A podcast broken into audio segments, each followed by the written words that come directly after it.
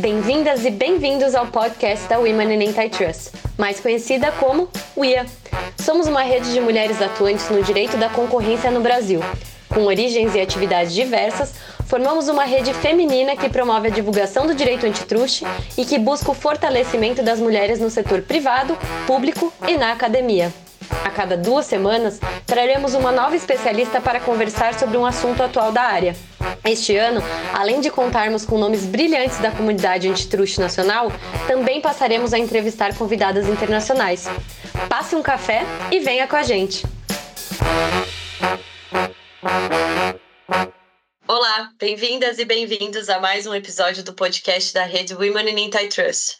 Eu sou a Camila Rocha e hoje eu vou fazer essa conversa junto com a Maíra Rodrigues. Hoje vamos falar com a incrível Renata Zúculo sobre o CAD e as medidas preventivas. Olá, pessoal. Como a Camila falou, hoje vamos conversar com a Renata Zúculo, sócia do escritório Matos Filho. A Renata é bacharel em Direito pela PUC São Paulo, especialista em Direito Econômico e Regulatório pela FGV e fez mestrado em Direito LLM em King's College London. Bem-vinda, Renata. Ai, obrigada, Maíra, Camila, super obrigada pelo convite. É, já falei para vocês, eu sou fã de carteirinha aqui do, do podcast do IA, então estou muito feliz de poder participar. Ah, muito legal, Renata. A gente também é fã de carteirinhas sua, então que a recíproca é, é totalmente verdadeira. Vai ser ótimo, com certeza. Então, Renata, como pontapé inicial desse bate-papo, eu gostaria de te ouvir um pouco sobre a sua trajetória profissional, o que te levou ao direito da concorrência, e fica à vontade para compartilhar história, anedota, desafios que você enfrentou, porque a gente sabe que é uma parte que a audiência adora e a gente também. É, obrigada, Camila. É, vou contar um pouquinho. É, eu, eu entrei no direito da concorrência por acaso, tá? Foi realmente por acaso é, no final de 2002, eu estava no quarto ano da faculdade tinha decidido que eu não queria mais fazer direito, que direito não era para mim, não era o que eu queria. Estava assim bem desanimada é, com a faculdade, saí do estágio que eu estava, que era um estágio. Eu gostava muito das pessoas, mas eu, assim, eu não me via fazendo aquilo. Eu estagiava com contencioso civil e trabalhista e achava tudo muito formal, muito muito quadrado, muito estanque no, no tempo. Eu falava, não é isso que eu quero fazer. Então, saí no, no final do ano é, e falei, ah, o que, que eu vou fazer? Acho que eu não quero mais fazer direito, mas aquela coisa, já estava no quarto ano, falei, eu vou terminar a faculdade. Eu sou uma pessoa também, quando eu começo um projeto, eu termino. É, então, resolvi, vamos, vamos, terminar a faculdade. E aí, bem no comecinho de, de 2003, quando estava no quinto ano, fiquei pensando o que, que eu ia fazer ao longo da, daquele último ano, estava passando no mural de estágios da faculdade e vi um anúncio de estágio que era literalmente na quadra da minha casa, assim, era muito do lado. Aí pensei, falei, pô, do lado de casa, conveniente. Falei, conveniente. Não estava escrito contencioso, então era a oportunidade Outro plus, de estar. É.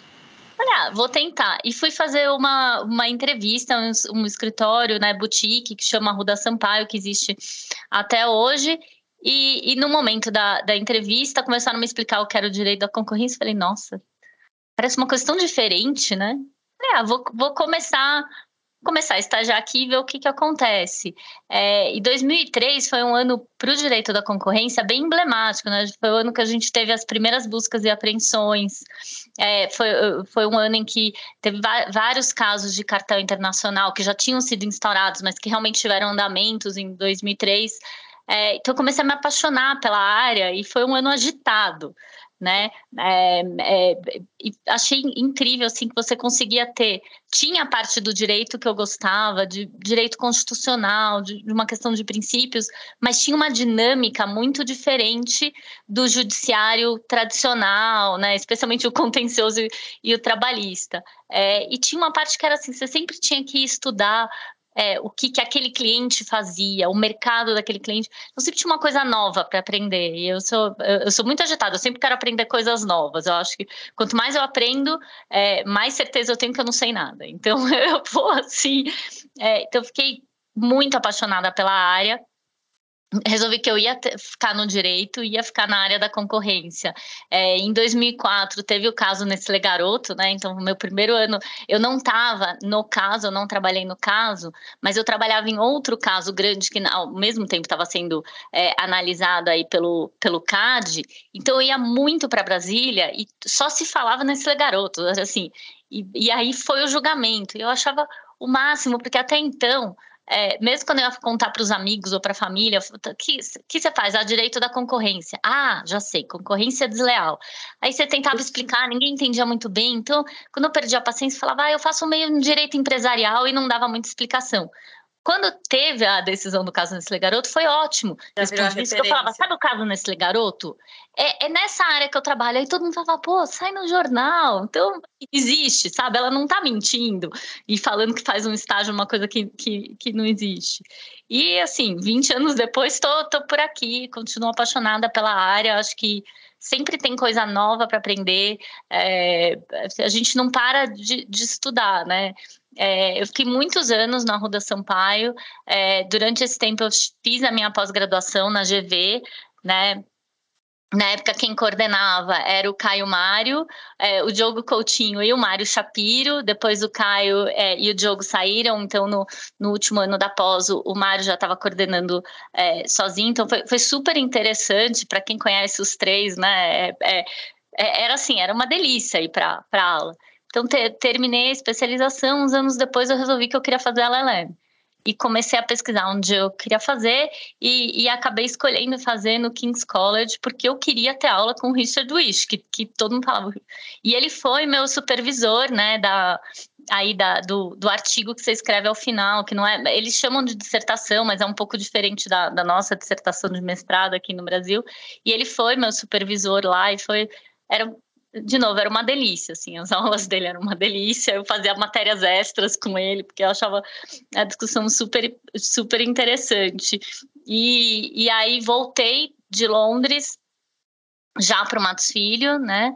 É, fiz minha carreira aí como advogada sênior no Matos Filho e em 2016 é, virei sócia e, estou aqui ainda aprendendo muito na, nessa área. E eu, eu falo, eu sou fã do podcast porque toda vez que eu escuto eu aprendo alguma coisa nova. Acho uma coisa. É, é muito gostoso isso. Renata, adorei essa história. E eu acho que tem uma coincidência muito grande assim entre as nossas convidadas, porque muitas chegaram no direito da concorrência sem querer, né? Assim, por acaso, né? Digamos assim. E, é e eu também passei por uma situação que eu achei que nenhuma área do direito era para mim, assim, mais ou menos no final da faculdade. E, e até que eu achei o direito da concorrência. E esses pontos que você comentou de estudar os diferentes mercados, o dinamismo, também é uma das minhas partes assim preferidas. E, e eu achei muito, muito legal, assim, a, a a, sua história. É uma história de sucesso, né? Comum, né? É muito interessante Porque isso. você estava contando sua história e eu estava lembrando que foi exatamente assim para mim. No quarto ano eu falei, gente, por que, que eu escolhi direito? Como assim? Para onde eu vou? O que, que eu vou fazer? E aí eu comecei a ter aula com a professora Paula Fordione e falei, calma, acho que existe uma luz aqui. E aí eu caí no direito da concorrência exatamente desse jeito e aí falei, calma, me achei. Que bom. Não errei Bom, tanto assim do direito, achei. Todas nos achamos. Exato. Eu acho que é uma área que a gente tem muita, muita transparência, eu acho muita uhum. comunicação, uhum. muita troca. É, não que nas outras áreas não tenham, mas eu acho que tem um diferencial, assim, que, que atrai algumas pessoas. Para outras pessoas, talvez seja um pouco desconcertante você ter tanta. Seja um ponto até de, de afastamento, né? De afastamento, né?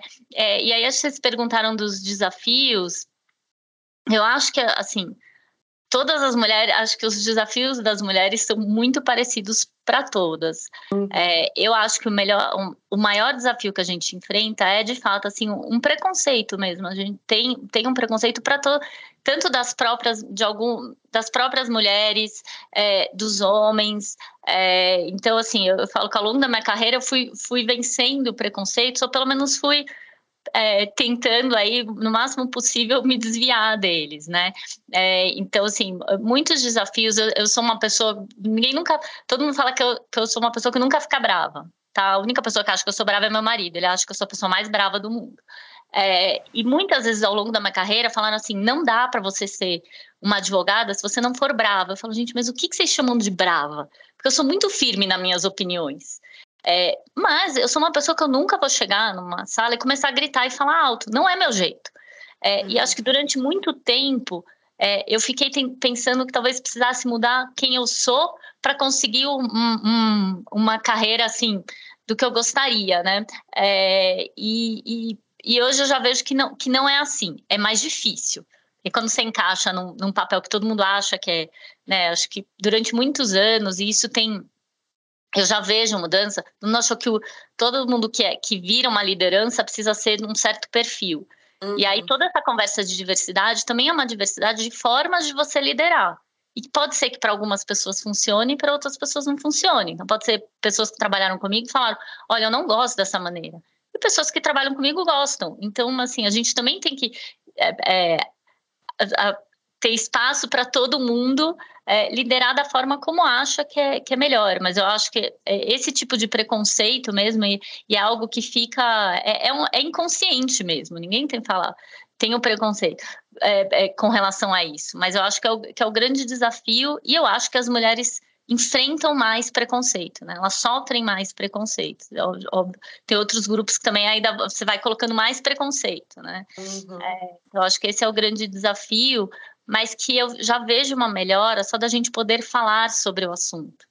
Então, eu, assim, eu falo muito para as advogadas mais novas que trabalham comigo. Quando eu estava na faculdade, essa de você, mulher e carreira, ninguém conversava sobre o assunto. A gente não conversava sobre assuntos muito mais graves, que era questão é, de questões de assédio. Ninguém falava. Quem sofria assédio ficava mudo, calado, dava graças a Deus que não estava acontecendo de novo. E hoje a gente fala e, e é, com todas as dificuldades e, e, conversa, eu já consigo ver uma melhora. Acho que ainda tem um, um, caminho longo pela frente, mas assim, os primeiros 100 metros rasos a gente fez, agora tem a maratona, né? Uhum. Com certeza, e, e, eu acho que muito do que você comentou, Renata, são os vieses de gênero, né? Como foi desenhado o que é o estereótipo da mulher que é advogada e que é líder e o que quais são as caixinhas que elas precisam que elas precisam cumprir para estar nessas posições, né? E que hoje a gente consegue conversar mais e tentar desviar é, e ensinar para nós, nós mesmas, né? Porque a gente aprende desde pequena que a gente precisa ser de uma certa forma, mas enfim, é, ressignificar o que é ser uma mulher líder e mulheres diferentes com pensamentos diferentes conseguirem ser reconhecidas como tal, né? É, exatamente. Eu acho que no, do que você falou e do que eu já vivi, a gente já ouviu em outros podcasts mesmo, acho que é uma necessidade meio desequilibrada em relação às mulheres do quanto elas precisam se provar, diferentemente dos homens, né, nos mesmos cargos e tudo mais.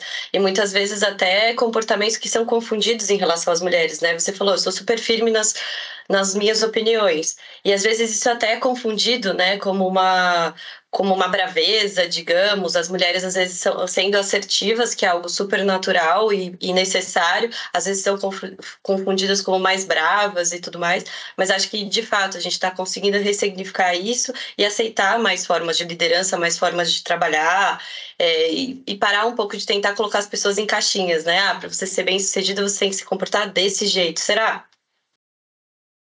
É, até porque as profissões estão. Acho que tá, a gente está num mundo que está mudando muito, as profissões estão uhum. mudando, a, as formas de encarar, assim. É, eu tenho três filhos, três meninos.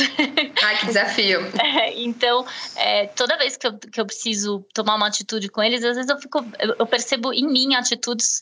Então, por exemplo, eu falo, ele tá tão brincando com a prima, estão lá brincando com a prima. Eu falo, cuidado que ela é menina. Aí eu, outro dia eu fiquei pensando, mas é, Assim, eu entendo, é claro, eles são maiores do que elas, mas não é porque ela é menina, é porque eles são maiores. É, então, às vezes, até eu me pego tendo atitudes, eu fico muito repensando, assim, acho que é, é, é um desafio e acho que não foi à toa que eu ganhei três meninos, acho que é, foi para me desafiar um pouco mais, assim. Ah, mas eu acho que é super natural isso, porque de fato, como é um pensamento estrutural, é impossível você estar tá livre dele. Todos nós, né, temos esse tipo de pensamento dentro de nós. Aí eu acho que o grande trabalho que você está fazendo de forma super legal e clara é esse requestionamento. Você se vê falando e você para e pensa, calma, talvez não seja bem por aí. Eu acho que isso que é o legal e o que você falou que é o que você enxerga de positivo hoje em dia, que pelo menos a gente consegue conversar sobre isso, consegue discutir, porque acho que sem falar, sem ouvir experiências alheias, inclusive, a gente não, não consegue chegar a essas reflexões, não consegue chegar a conclusões diferentes e muito menos mudar os caminhos, né? É, e, e algo que eu tenho pensado muito, assim, acho que durante muito tempo as pessoas pensaram assim: é, todo mundo precisa passar pelo que eu passei para conseguir alcançar o que eu alcancei, quase assim, para conseguir crescer profissionalmente. É, e eu acho que no começo da minha carreira eu, eu tinha isso, esse pensamento. É, hoje em dia eu já acho que assim, ninguém precisa passar pelo que eu passei, a gente tem que ser melhor, a gente tem que treinar o time, quem trabalha com a gente, de uma forma melhor. Eles não precisam passar pelos perrengues que a gente passou, eles vão passar por outros perrengues.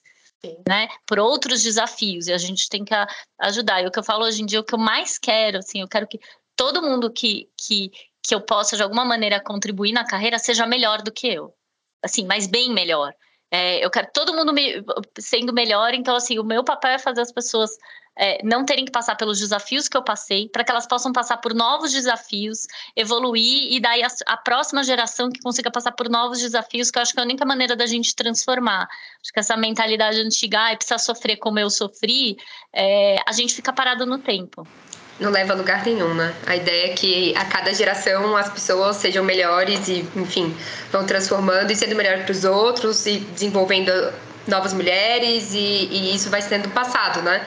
Faz parte da evolução, né? Se a gente não passar, a gente não não está evoluindo, né? Exato, até porque também os desafios novos não param, né? O que você falou, se a gente não tiver já ultrapassado os antigos, vai ser só um acúmulo de desafios e a gente não vai evoluir nunca. Perfeito.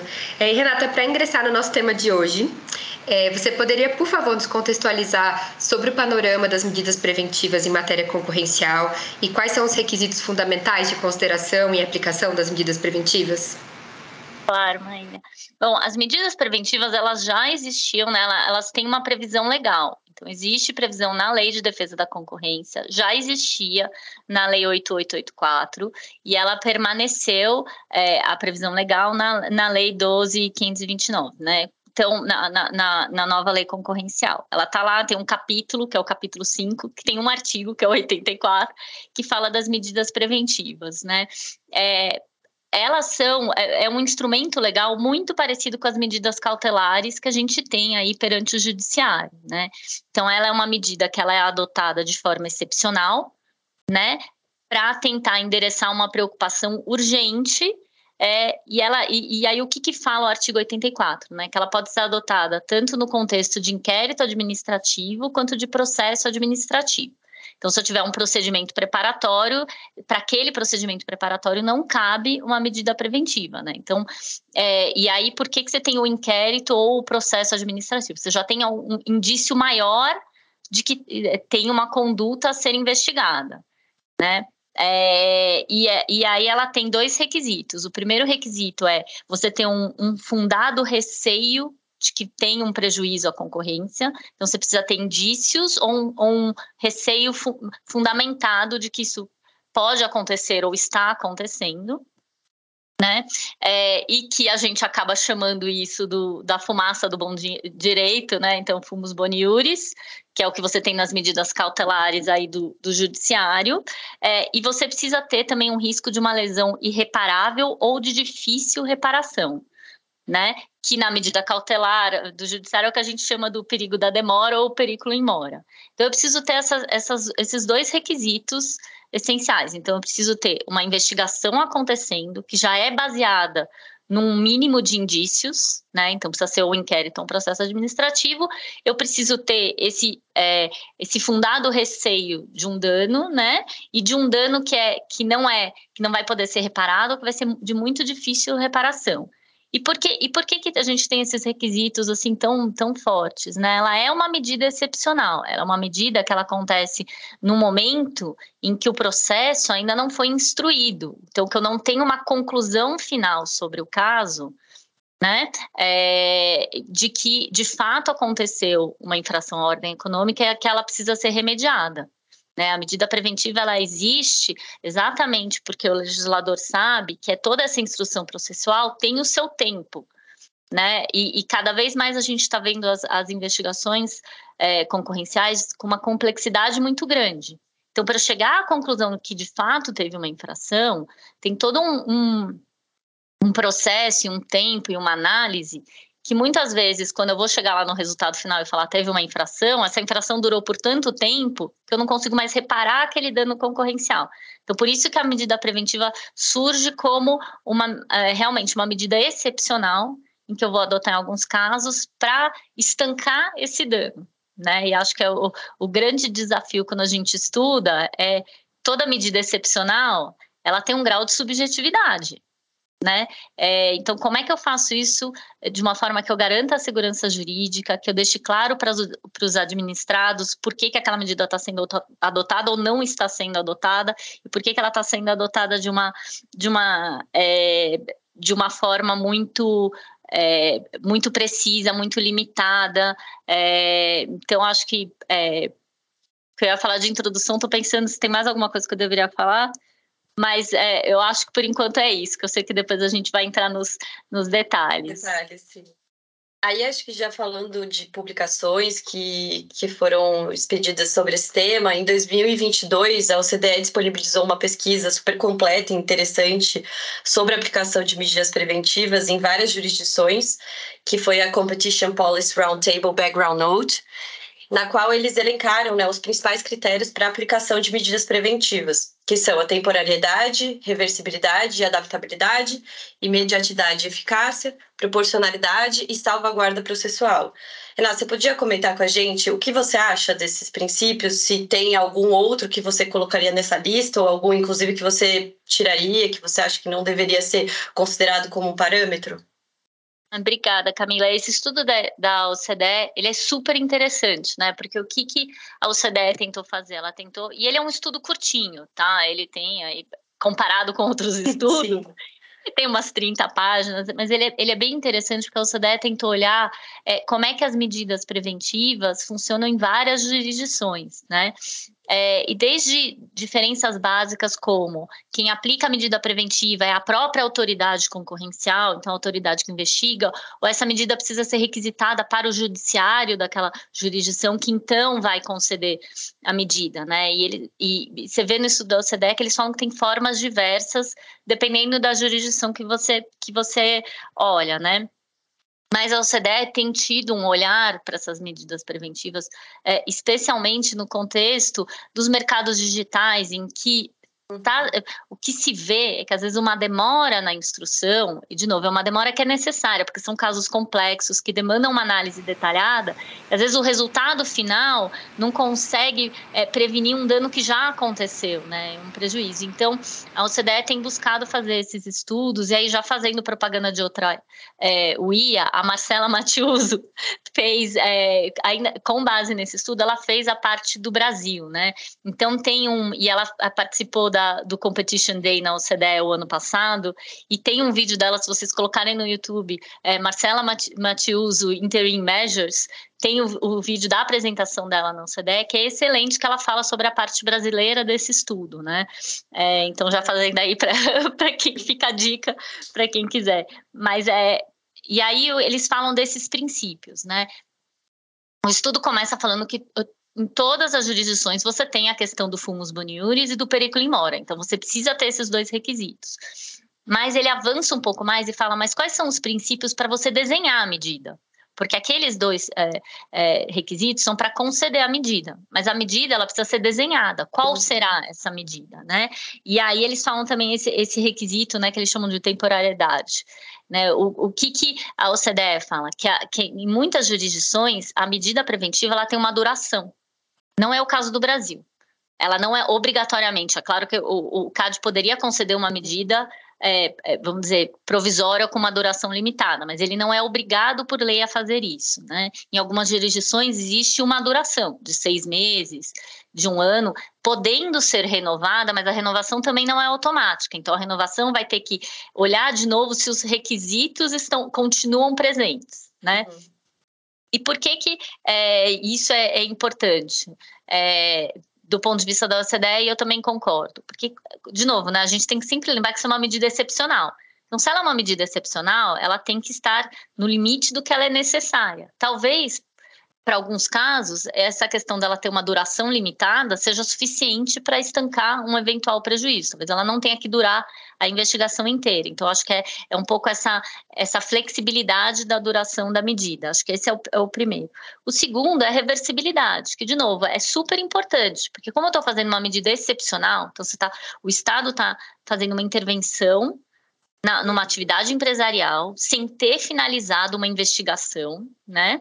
Então, num momento ainda é, preliminar da investigação, ela tem que ser reversível, porque pode ser que após a, a implementação daquela medida, é, as autoridades com, comecem a ver que aquilo não está solucionando então, talvez ela tenha que ser mais grave, ou que ela está exagerada e talvez ela tenha que ser menos gravosa né, para a empresa que recebeu a medida preventiva. Então, o que a OCDE fala que você tem que ter essa maleabilidade de você poder reverter, né? É, e, aí, e aí vem de novo um que para mim é um pouco parecido que é essa questão de ser adaptável, né?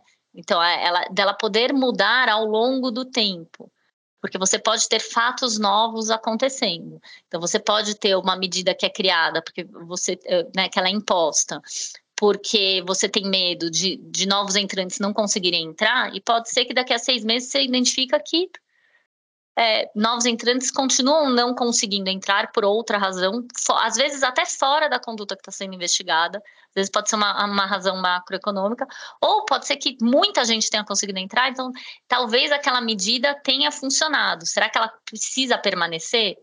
Né? É, então, acho que tem toda é, é, essa, é, esse bloco aqui que está tentando é, olhar para a necessidade e limitar no tempo é, e no escopo à medida o estritamente necessário, né?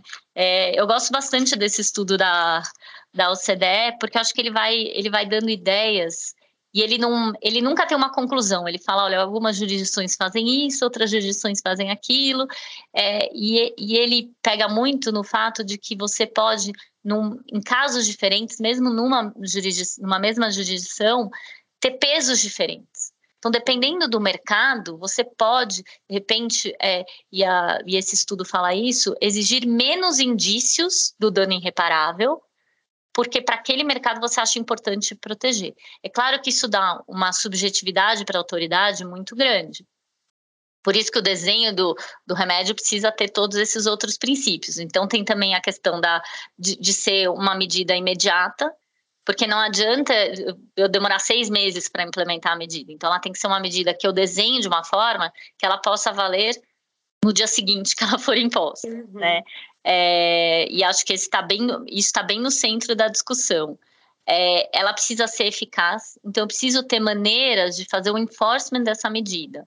Né? E o que a OCDE fala, a melhor maneira é você ter um incentivo financeiro de que se a empresa não cumprir, né? Se a, se a empresa sob, sob investigação não cumprir aquela medida, que ela vai ter uma penalidade imposta a ela. E precisa ser uma penalidade grande o suficiente, né? E a OCDE dá o, dá o exemplo, que é o exemplo que a gente usa aqui no Brasil, né? De multa diária, porque você é, cria um incentivo. Se é uma única multa, pode ser que o incentivo seja menor, né? Mas você tem uma multa diária que vai acumulando, é, é, é um incentivo maior ela precisa ser proporcional e acho que muitos desses princípios têm a ver também com os nossos princípios constitucionais, né?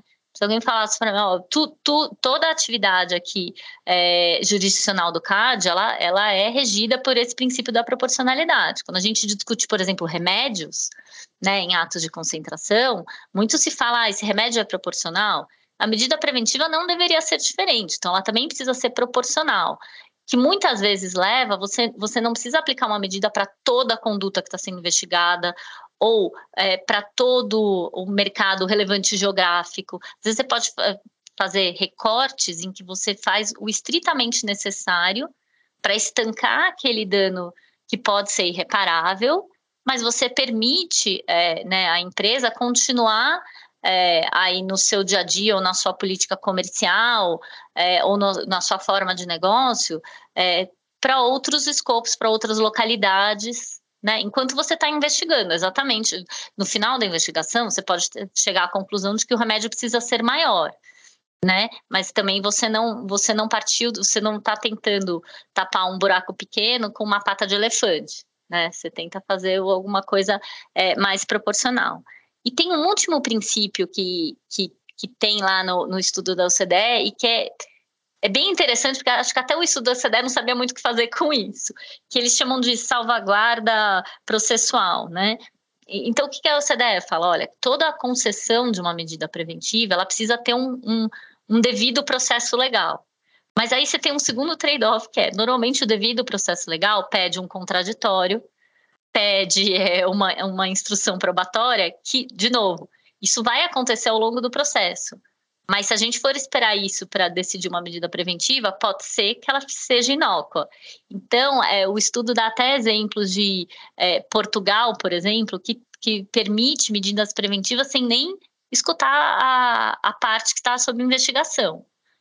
Né? Claro que você imagina que voltando ao critério da proporcionalidade, é, você vai ter que fazer essa medida com base num indício muito forte, porque se você não está nem escutando a parte envolvida, é porque você tem um indício que é quase assim, é, não tem contraditório daquele indício. Eu acho difícil, né? E, e, e quando a gente pensa na, nas últimas é, decisões do CAD, o CAD sempre escuta a parte sobre investigação. Por quê? Porque também é importante ter indícios daquele lado, as explicações, né? São mercados é, muitas vezes bem complexos, mercados novos. Quando a gente fala mercado digital, então tem uma série de, de assimetrias de informação. É, então é importante escutar o, o, né, a parte que, que está sendo objeto desse pedido de medida preventiva. Até porque muitas vezes ela é, ela é requisitada pelos terceiros, né? Aqui no Brasil ela pode ser dada de ofício, né? Tanto pelo superintendente geral, se o processo está na fase da superintendência, como, como, pelo conselheiro relator, se o processo já está né, no, no tribunal, é, mas ela pode ser requerida por um terceiro. Muitas vezes os terceiros que, que pedem essas medidas são concorrentes. Então, também tem um desafio da autoridade saber o quanto é uma medida da imparcialidade e o quanto é uma medida que vai proteger a concorrência como um todo e não aquele concorrente. Exatamente. Né? Uma demanda individual, né? É, muito legal. Então, muito obrigada, Renata. Você tem uma didática assim sensacional Exato. Explicando de uma forma bem assim uhum. simples, ficou tão fácil de entender. E é, eu achei muito legal esse final que você trouxe da dificuldade de equilibrar, né, todos os pontos que precisam ser é, entendidos para a concessão da medida ou não. E por isso que eu acho, como você disse, o estudo super interessante, porque ele realmente dá um repertório, um ferramental para direcionar as decisões que de fato precisam, no final das contas, ser baseadas na realidade específica que elas se destinam, né? Porque não é possível prescrever uma receita de bolo, né? Ah, faça dessa forma que vai dar certo, porque ela tem que ser, como você falou, super tailor-made. Você tem que pensar no momento do mercado que você está é, analisando a dinamicidade daquele mercado, o quanto esse mercado até inclusive é estratégico em termos de soberania nacional, enfim, e como é o comportamento médio dos agentes naquele contexto, que é o que você trouxe aqui no final. Será que esse pedido é baseado em realmente uma preocupação com a concorrência em si? Será que é uma medida que é pedida para proteger um interesse particular, específico? Então, eu achei que você explicou como uma falou super bem todos os requisitos, porque de fato acho que é mais para, essa é a caixinha de ferramentas que você pode usar e que pode te direcionar para uma decisão assertiva e, e, equilibrada e proporcional, né? Esse que se relaciona com o fato dessas medidas serem excepcionais, né? E essa necessidade de equilibrar né, a subjetividade, direcionar a análise. É, e nos últimos anos, né, Renata, a gente viu um aumento do número de medidas preventivas, tanto requeridas ao CAD como também concedidas pelo CAD, né? E na sua visão, o que, que levou a esse aumento? Eu acho que tem três fatores, tá? Acho que o, o primeiro fator é, e aí a gente está pensando na lei nova, tá? Então a lei nova ela entra em vigência em 2012 mas até 2017, a gente tem duas medidas preventivas concedidas. Né? E aí de 2017 até 2022, que é o eu fiz o corte junto com a OCDE, tá? Acho que depois até, a gente tem até mais exemplos. Mas só para ficar condizente aí com, com o estudo, é, a gente tem 13, né? Por que, que teve esse aumento tão grande? Acho que Primeiro, ah, no início da vigência da lei, acho que o CAD tinha duas prioridades muito claras. Uma era a questão do ato, dos atos de concentração, né? Porque como você estava passando de um regime pós-closing para um ah, pós-closing para um regime que você tem uma, uma notificação uma aprovação prévia, tinha um grande desafio é, e o CAD eh, colocou muitos esforços de manter aí a eficiência na revisão dos atos de concentração. E, e, o segundo escopo em que o CAD colocou muitos esforços foi as investigações de condutas consertadas, né, especialmente cartel, programa de leniência. É, e as medidas preventivas não é que elas não possam acontecer né, nesses casos, né, elas podem acontecer em qualquer é, processo administrativo ou inquérito administrativo, mas elas acabam acontecendo nas condutas unilaterais, que até 2017 você tinha investigações, mas não é, elas não eram tão recorrentes como elas são hoje. Né? Em 2017, uh, o, o CAD, aí, nos dados oficiais, quando você vai olhar, ele instaura 30 é, investigações de conduta unilateral, então aí você já começa a ter uma ideia. Em 2022 foram 62 foi mais da metade, foi quase 60% do total de novos processos administrativos aí, lato senso, tá, incluindo é, procedimentos, instaurados 60% é de conduta unilateral. E a conduta unilateral, ela é mais propícia a você ter uma medida preventiva, porque aí você está falando de uma empresa que é, teoricamente dominante naquele mercado, e aí você vai ter uma discussão qual é o mercado relevante daquela investigação e que está fazendo uma, uma conduta que é vista como prejudicial à concorrência. Então, acho que tem, tem essa, acho que esse é um dos fatores, né? O, o, o segundo fator e que eu acho que a gente não pode esquecer é que os terceiros, né, têm participado mais ativamente. Então, ao longo dos últimos cinco anos, você também tem uma participação ativa de terceiros, tanto levando reclamações para o CAD, quanto participando nos atos de concentração e trazendo preocupações é, sobre mercados específicos. Então, essa participação dos terceiros dá para o CAD mais informações sobre condutas empresariais que talvez não tivesse no radar do CAD, que é impossível você saber tudo o que está acontecendo.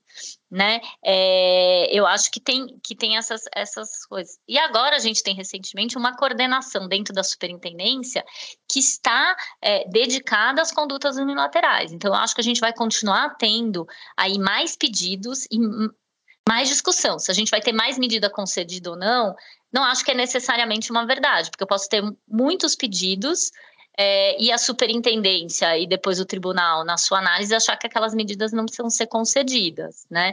Mas que a gente vai ter mais discussão, a gente vai ter. É, eu acho que, diferentemente de uma decisão num processo administrativo, eu acho que uma decisão de medida preventiva, é, às vezes eu brinco e falo, eu não gostaria de estar no, no, lugar da superintendência do tribunal, porque ela realmente ela é uma decisão num momento muito preliminar, em que você tem pouca informação e você tem que tomar uma, uma decisão. É, então eu falo, é, é, muito fácil a gente criticar, né? Acho que criticar a medida preventiva é, é, engenheiro de obra pronta, tá feita, a gente vai criticar, deveria, não deveria, tal. Mas quando a gente se coloca aí na, na posição da autoridade, eles também têm que fazer algumas premissas dentro daquele arcabouço que eles têm e tomar uma decisão, né? Seja para conceder ou não conceder a medida. Eu acho que a gente ainda vai ter nos próximos anos bastante discussão. Eu acho que a questão dos mercados digitais e de novos mercados, né? Porque daí a gente vai olhando as medidas é, preventivas. É claro que a gente tem mercados tradicionais, é, medidas preventivas sendo é, tanto requeridas quanto concedidas, mas a gente tem muitas medidas que estão. A gente está falando aí de mercados que envolvem plataformas, mercados que envolvem novos modelos de negócios, em que às vezes até a própria empresa que está atuando não consegue nem dizer qual é o mercado relevante que ela atua. É, é, então, eu acho que a gente vai ter aí ainda muita discussão e é, e é uma tendência aqui no Brasil. Você falar para mim fora do Brasil, eu acho que também é uma tendência a aumentar, mas me parece que aqui a gente, no Brasil, a gente tem um número até maior do que em outras jurisdições. A gente olha a Europa, a Europa como União Europeia tem poucas eles ficaram quase duas décadas sem ter uma medida preventiva e de repente tiveram uma, foi assim, uau, né? É, eu acho que a gente tem mais, é, é, é, a gente faz mais uso, né? O, o que eu acho que a gente vai ter desafio é que essas medidas, elas podem ser concedidas pela superintendência, você pode ter um recurso aí para o tribunal que pode manter, agravar ou, é, ou, ou, ou desagravar a medida ou até é, revogar a medida, mas aqui, aqui no Brasil, como em outras jurisdições, como quem dá a medida é uma autoridade administrativa, você tem a possibilidade de recorrer para o judiciário. Uhum. Então, é, pensando em próximos desafios, eu acho que tem talvez um descasamento muito grande. Aí pensa no judiciário que trata de diversos assuntos, que não tem uma especialidade técnica como o CAD tem, revisando uma medida que até para o próprio CAD, que é o que tem o corpo técnico e que é especialista no assunto, foi difícil discutir. É, eu acho que esse é o grande desafio que a gente, que a gente tem, é, e, esse, e esse estudo que eu comentei da Marcela mostra que é, eu acho que são mais ou menos metade das medidas foram reformadas no judiciário. Né? É, então também tem uma questão de segurança jurídica para todos os lados, até para a própria empresa que sofre a medida. Imagina, ela sofre a medida, daí ela começa a adotar a medida, ela recorre para o judiciário pedindo uma liminar que talvez não saia tão rápido, aí o judiciário defere a liminar, bom, e aí, essa liminar, eu acho que tem, tem uma questão aí de um, de um alinhamento é, de que o judiciário não tem o corpo técnico que o CAD tem, o judiciário lida com outra, outros aspectos técnicos, né? Então, vão ser nos próximos capítulos para a gente ver como é que vai ficar essa situação. É, eu achei muito interessante o que você colocou, porque de fato, acho que em qualquer situação, é, pela natureza dela, ela é tomada em um momento prematuro. Quem dirá quando você está falando de um mercado que você ainda nem entende, né? Então não é só uma questão de entender a proporcionalidade da medida em si, mas entender todo o contexto em que ela vai se enquadrar. Você comentou que acha que no, no Brasil a gente vai ter um perfil um pouco diferente da Europa, né? Na quantidade de medidas. Por que, que você vê essa diferença? Você imagina que, que aqui vai ter uma utilização maior? Maior, talvez, do que na Europa? Eu acho duas coisas. A gente tem uma abertura para os terceiros, uhum. né? Que eu acho que na Europa você tem, mas eu acho que aqui é, ela é maior. É, e eu acho que a gente já teve muitas medidas concedidas e discutidas. Então, quando uhum. você já tem esse arcabouço, é, eu acho que a autoridade, a própria autoridade fica mais confortável, é, confortável uhum. de discutir. Não, não, não acho que isso significa que vão ser mais que mais medidas serão concedidas. Mas eu acho que a autoridade brasileira ela tem uma expertise, ela tem uma experiência que outras autoridades não têm, né? De discutir esse tipo de, de medida. E isso dá para o CAD um conforto de sentar e analisar aquele assunto, né? E de repente até trocar experiências. Eu acho que o CAD tem nesse ponto muito a contribuir aí com as autoridades é, internacionais. É, certamente. Acho que faz super sentido o que você falou, porque de fato, apesar disso não garantir concessão de novas medidas, isso te dá histórico até para analisar. Ah, quando concedemos aquela, aconteceu, foram esses os impactos no mercado, funcionou, o que, que não funcionou talvez tenha sido ah, porque não tinha uma limitação temporal, porque a gente é, foi um pouco mais forte em tal ponto. Então, acho que faz todo sentido, de fato, a autoridade estar um pouco mais confortável e certamente acho que tem um papel aí de contribuição internacional internacional super, super importante. E aí a gente até começou o podcast falando de casos do CAD que chegam na mídia, e de fato nos últimos anos dentre os julgados do tribunal, é, muitos chamaram bastante atenção, tanto da comunidade antitruste, como chegaram nos jornais e foram alvo de reportagens super interessantes. A gente queria saber se você poderia dividir com a gente suas impressões sobre essas decisões recentes e quais lições a gente consegue tirar delas. Tá, eu vou, eu vou falar, acho que de três, eu poderia ficar, gente, daria para fazer um podcast para cada uma, tá? Mas vamos tentar. E eu gosto de falar, então se deixar, eu fico aqui falando horas e horas. A gente gosta Mas, de é ouvir, vai fundo. Mas eu escolhi acho que três que foram que saíram bastante na mídia e que eu acho que mandam mensagens importantes de como é, o CAD tem pensado esse assunto tanto das medidas preventivas quanto o tipo é, o tipo de medida, o tipo de investigação que poderia ensejar, né? Que é o caso da Gimpass, né, que era a, a, plataforma aí de bem-estar e de academias de ginástica, que você teve é, um pedido, de novo, um pedido feito por um concorrente, né? E o que, que discutia, num contexto de uma investigação, que discutia cláusulas MFN, né? Que, são a, que eram cláusulas de paridade, em que você fala, se, se você ofertar na, em outra plataforma um preço melhor, você precisa ofertar na minha também. Né? Então, o meu preço sempre vai ser o menor, o menor preço. Né? Isso eu tô, tô a cláusula MFN, tô, tô falando de uma forma muito simples simplista aqui, mas só para a gente tentar contextualizar aqui a, a, discussão. E tinha a questão da uma discussão de exclusividade, né? De você é, escolher uma plataforma e ter uma exclusividade com esta plataforma para oferecer os seus serviços nessa plataforma. Esse era o, o core da discussão aí no, no caso da Gimpass. É, foi um caso super interessante, porque você teve uma medida preventiva imposta pela Superintendência Geral. Aí as duas, tanto a empresa investigada quanto é, a, a terceira é, fizeram recursos voluntários e o tribunal agravou essa, essa medida preventiva num, num certo sentido, né? Então, ela modificou, colocando mais requisitos é, e mais obrigações é, na empresa sobre investigação. É, no final, teve um, um TCC nesse assunto, né? É, mas o que, que eu acho que foi, que foi importante? A gente teve nesse assunto um recorte do que, que seria, primeiro, uma grande discussão sobre exclusividade, então, eu acho que, é, e nos outros dois casos que eu vou falar, também a discussão envolve exclusividade. Então, acho que o primeiro recado é assim: exclusividade, especialmente quando é, a empresa possivelmente tem uma, uma participação relevante, né? E aí eu acho que nesses casos a gente nem está falando de 20%, a gente está falando de participações maiores, né? E aqui tinha uma discussão qual era o mercado relevante. É, então, acho que exclusividade está na pauta, o CAD está de olho nisso, mas as medidas preventivas, e aí, nesse caso da Gimpass e nos outros que eu vou falar também, ela não proíbe totalmente a exclusividade, mas ela coloca um, um recorte.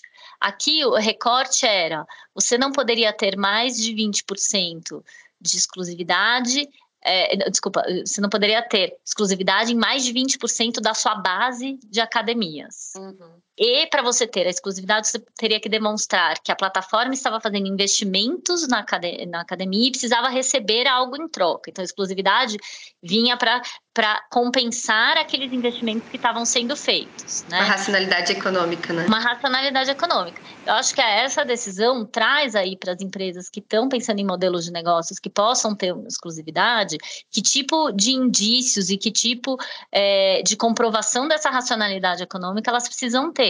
Né? É, um caso, é um caso super interessante, é um caso que teve voto vista de diversos conselheiros. É, Para quem gosta de, de assistir é, podcast, eu acho que ele está em alguns podcasts do, do IbraCast, da plenária comentada, porque ele foi discutido em diversos, diversas oportunidades e terminou com um TCC. Né? E aí, voltando, o estudo da OCDE é, fala um pouco desse Settlement Agreement e, e, e, eu acho que o TCC, no contexto de investigações unilaterais, ele tem uma importância, porque mais, acho que assim, quando a gente pensa em investigação unilateral, no final da investigação eu posso ter uma multa, mas será que isso, de fato, é o que promove uma melhora no mercado? Ou um TCC em que você tem um acordo é, né, entre o CAD e a empresa sob investigação para fazer algum ajuste numa conduta comercial que possa permitir que o mercado continue saudável, mas que você mantenha o incentivo da empresa, que normalmente quando ela tem uma participação relevante é porque ela foi a pioneira em alguma coisa, é, eu acho bem, bem importante assim essa questão de você ter os TCCs é, nesses casos, né? E eles sempre buscam é, fazer algum ajuste na medida preventiva. Então, então, que também acho que volta para aquela questão da adaptabilidade que a gente falou lá do estudo da OCDE.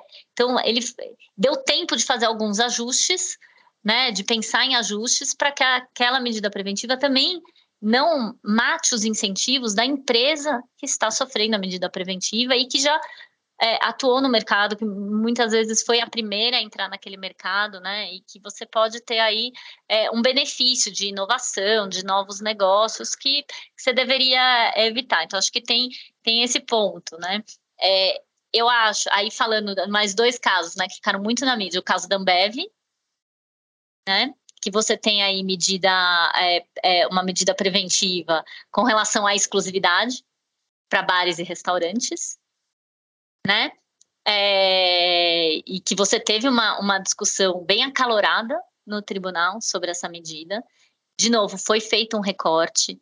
É, o recorte foi inclusive do ponto de vista geográfico, então a exclusividade ela não ficou proibida para todos os bares e restaurantes, mas para algumas localidades como São Paulo, Rio de Janeiro, né? Ela foi feita para novos acordos e não acordos que já existiam. É, e ela tem essa barreira aí dos 20% de bares e restaurantes da, lo, da localidade, né? É, e tem o caso mais, mais recente que teve um TCC, que é o caso do iFood.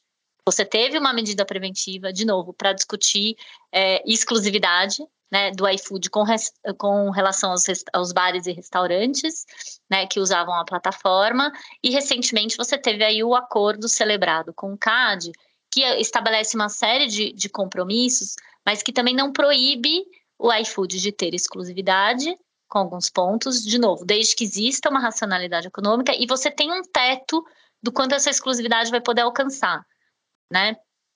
Então, acho que esses, acho que esses três casos mostram, e, e eu, assim, eu acho que a OCDE até poderia analisar esses três casos para olhar esses princípios, porque quando a gente pensa em proporcionalidade, quando a gente pensa em adaptabilidade, quando a gente pensa em temporalidade, todos esses princípios eles foram é, levados em consideração. Foram casos muito desafiadores para todas as partes, para quem estava requerendo a medida preventiva, para quem tá, para a empresa que estava se defendendo e para a autoridade que estava analisando, né?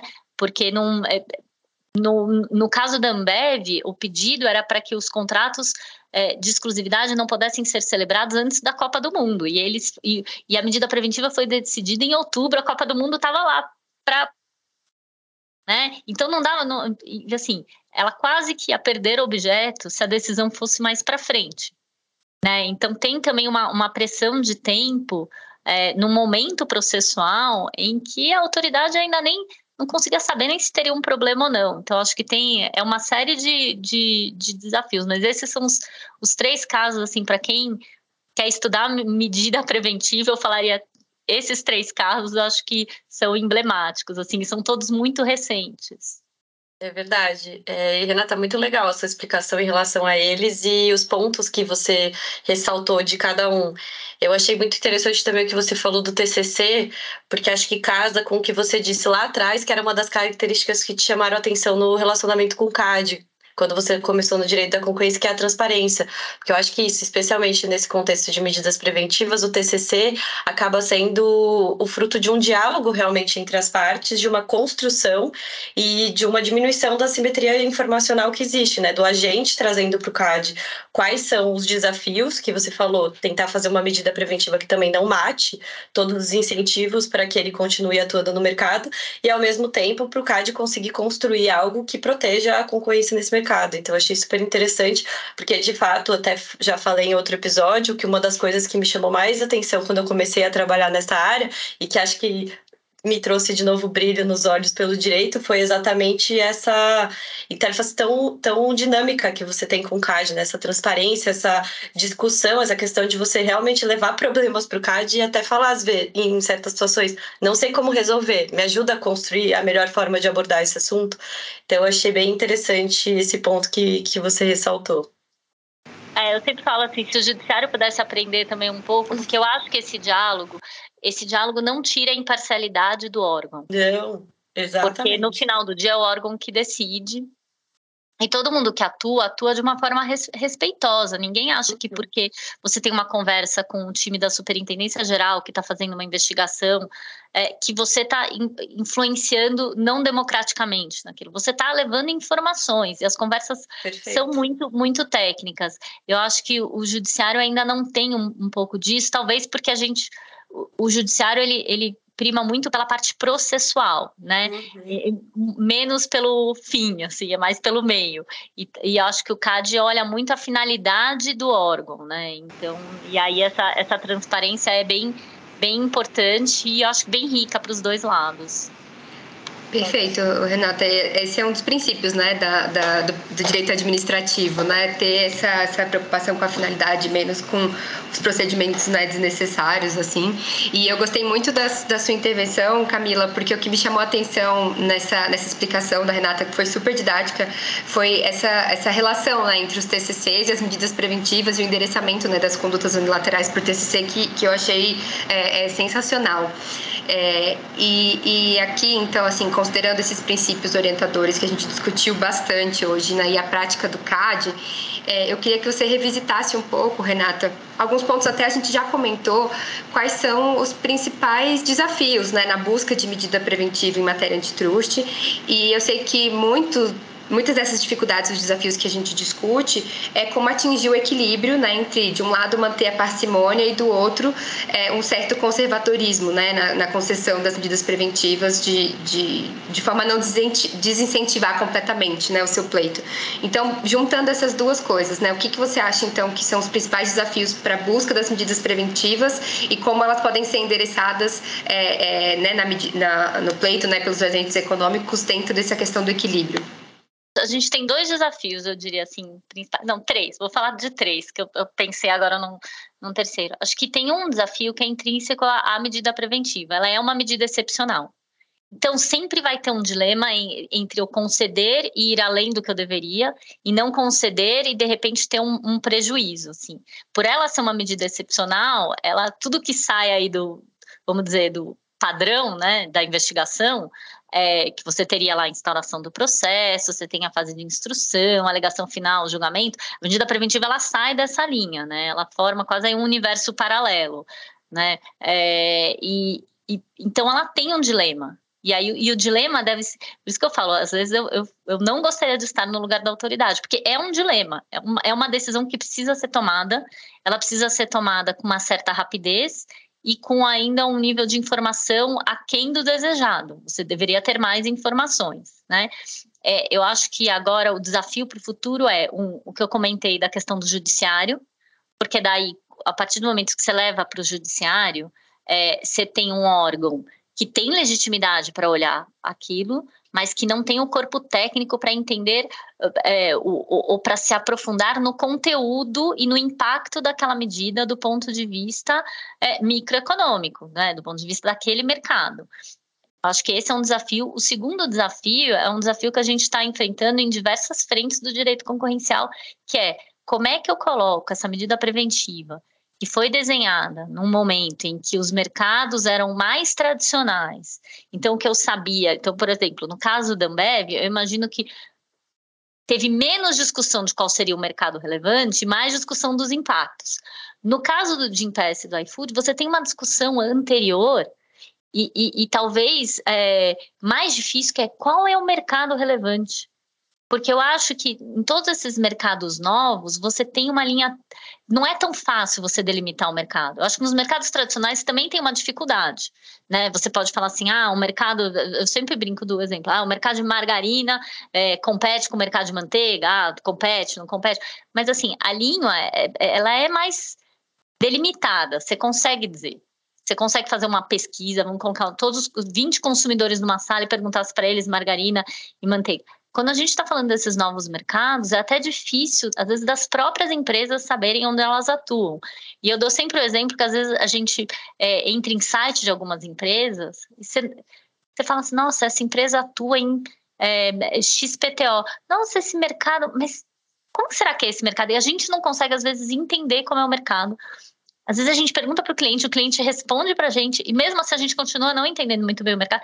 Você imagina a autoridade que também não que não que não está atuando diretamente naquele mercado. Então acho que o grande desafio é como é que a gente mantém a medida preventiva para ela ter essa função importantíssima de garantir um dano irreparável no mercado. Então precisa, é, ela não pode ser completamente esquecida, mas ela também precisa ser usada com bastante parcimônia para eu não desincentivar esses novos modelos de negócios. Né? É, eu, eu não tenho a, a, solução, eu adoraria ter a resposta para esse, esse problema, mas é, eu acho que é, um, é um, algo que a gente ainda vai vivenciar nos próximos anos. É, e eu acho que é, o fato da gente ter um, um CAD tão aberto a escutar, fazendo eventos, a gente tem a comunidade fazendo eventos, a gente tem o Departamento de Estudos Econômicos fazendo uma série de estudos, é uma forma de você educar todo mundo no máximo que é possível naquele momento, né? E aí, uma análise caso a caso.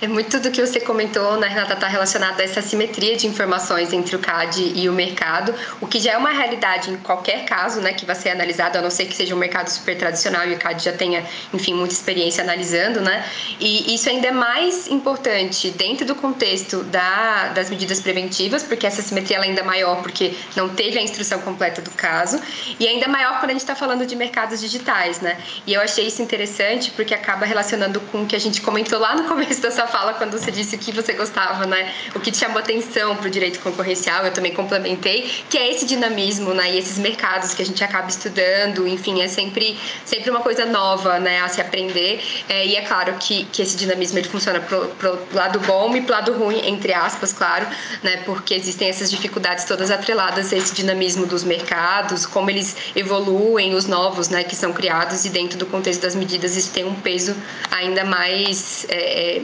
maior, né? Mais complexo, né? Com certeza. E aí eu fiquei pensando uma coisa que até eu comentei mais cedo, eu acho que o fato do CAD já ter analisado tantas medidas preventivas, uhum. né, é, também dá, de novo, né, dá uma expertise para o órgão e para e, e para quem atua na área, né? Porque você tem, uhum. você tem precedentes. É, é, claro que cada caso é um caso, e falando de medida preventiva, ele sempre vai ser uma análise caso a caso, mas você vai começa a ter indicativos que ajudam, então talvez possam ajudar nesse dilema o que, o que, que vem daqui para frente, né?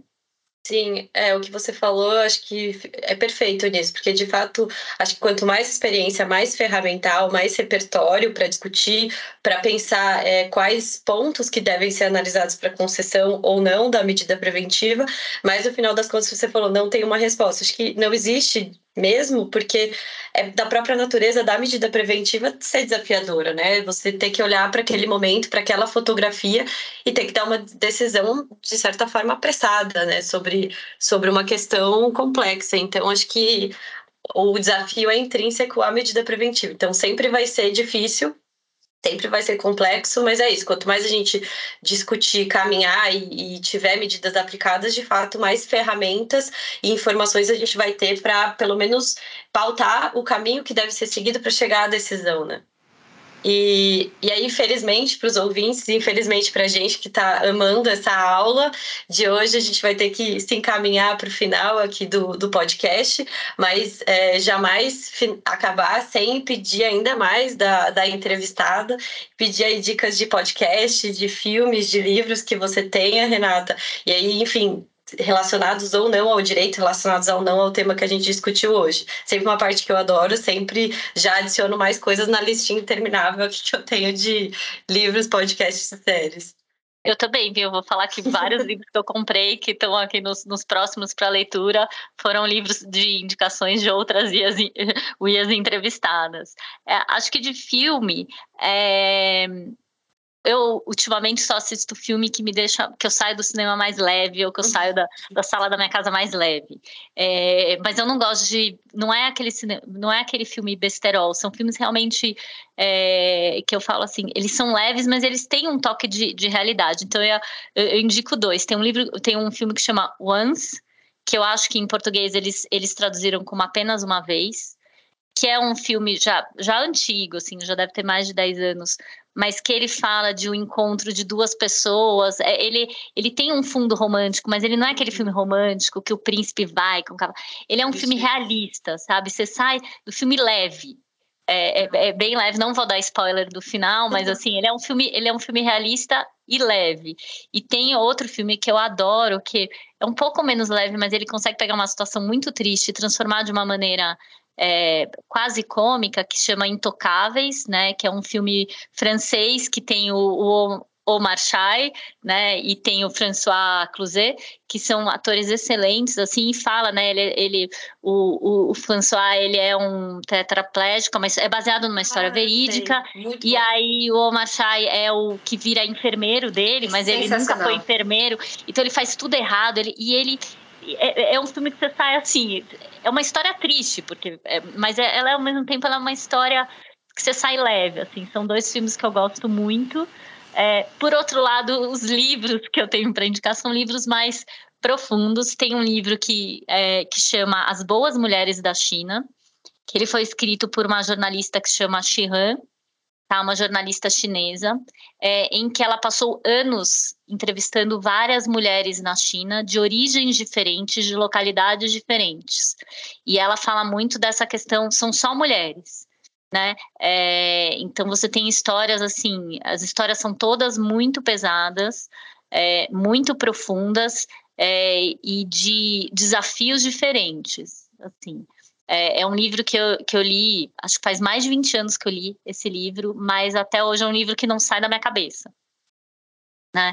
É, que eu acho incrível. É, tem um outro livro que esse é mais no campo profissional, que chama uh, The Myth of the Nice Girl, é, que é que ele e que o subtítulo fala como se tornar atingir a carreira que você quer sem se tornar a pessoa que você odeia que é um pouco do, do, do, meu mantra, e é de uma autora que se chama Fran Hauser, que é uma americana, e ela fala um pouco de como você, como mulher, como você pode fazer certas coisas sem ter que ter o um nível de, às vezes, agressividade que as pessoas é, falam que precisa ter. E ela vai dando, ela vai contando de experiências, assim. Eu, eu foi um, um livro que eu achei, eu achei interessante. Mas como eu já falei que eu adoro fazer propaganda das IAS, tem um livro que eu ainda não li, que na verdade o lançamento vai ser amanhã, que chama Uma Sobe e Puxa a Outra. Tá? É, é, um livro que entre as autoras tem a Maria Cecília Andrade, que é uma uia que eu sou super fã. É, então, assim, depois, assim, estou dando a dica sem ter lido, mas eu tenho certeza que o livro é legal. Não, mas acho é, que tá ela fez uma. Me contou que é um livro de várias mulheres de, é, é, com carreiras falando sobre carreira, mas só esse nome, uma sobe e puxa a outra, e, e a fotinho do livro tem assim, uma escadinha com uma mulher ah, puxando a é outra. eu achei incrível. Eu achei incrível, então, assim, é, eu acho que depois a gente pode fazer um clube do livro para discutir essa, esse livro, mas eu queria deixar essas, essas dicas aí. Eu adorei, Renata, e, e eu adorei as, as, suas indicações, essas duas últimas sugestões, né, The Myth of the Nice Girl e uma, uma sobe e puxa a outra, porque a, acabaram fazendo um full circle com o começo da nossa conversa sobre é, mulher no ambiente profissional e o que é esperado de uma mulher e o que você pode fazer para conseguir é, é, ser respeitada como uma advogada e ao mesmo tempo como puxar as outras e não repetir, né, é, enfim, situações difíceis, desafios que você passou, mas abrir caminho para as outras passarem passarem por um caminho mais fácil. Então, acho que fez um full circle perfeito no começo da nossa conversa. É, e eu quero te agradecer muito pela participação. Eu adorei, adorei uma super aula. Você apresentou uma discussão super complexa de uma forma super mastigada. Achei sensacional. Trouxe pontos de análise super relevantes, inclusive sobre os casos. Fiquei encantadíssima com a nossa conversa e queria agradecer muito é, a sua participação e por ter aceito o nosso convite. Exatamente, vou fazer coro aqui a Maíra. E eu achei legal que você falou que normalmente escolhe filmes que te deixam leve. É a sensação que eu tô agora. Um tema super complexo, mas estou saindo leve com várias, é, várias minhocas aqui na cabeça de coisas para pensar. Perfeito. E que você abordou também de forma super original, trouxe aspectos que eu nem tinha pensado em relação às medidas preventivas, mas super leve e super divertida. Muito obrigada, foi um bate-papo super legal mesmo. Obrigada, Camila. Obrigada, Maíra. Foi assim, de verdade, estou muito honrada. Foi super gostoso. Muito obrigada, a honra é toda nossa. Muito obrigada, Renata. Até a próxima. Este foi mais um episódio do podcast UIA. Agradecemos as entrevistadas, a Rede UIA e a todos que nos acompanham. Este podcast é apresentado por Ana Beatriz Andrade, Ellen Deuter, Luísa Nóbrega, Maria Carolina de Sá, Noemi Collin e Talita Novo, e conta com o apoio técnico de Amanda Taide, Priscila Brolio, Camila Rocha, Guilherme Gonçalves, Maíra Rodrigues e Renata Gonzalez.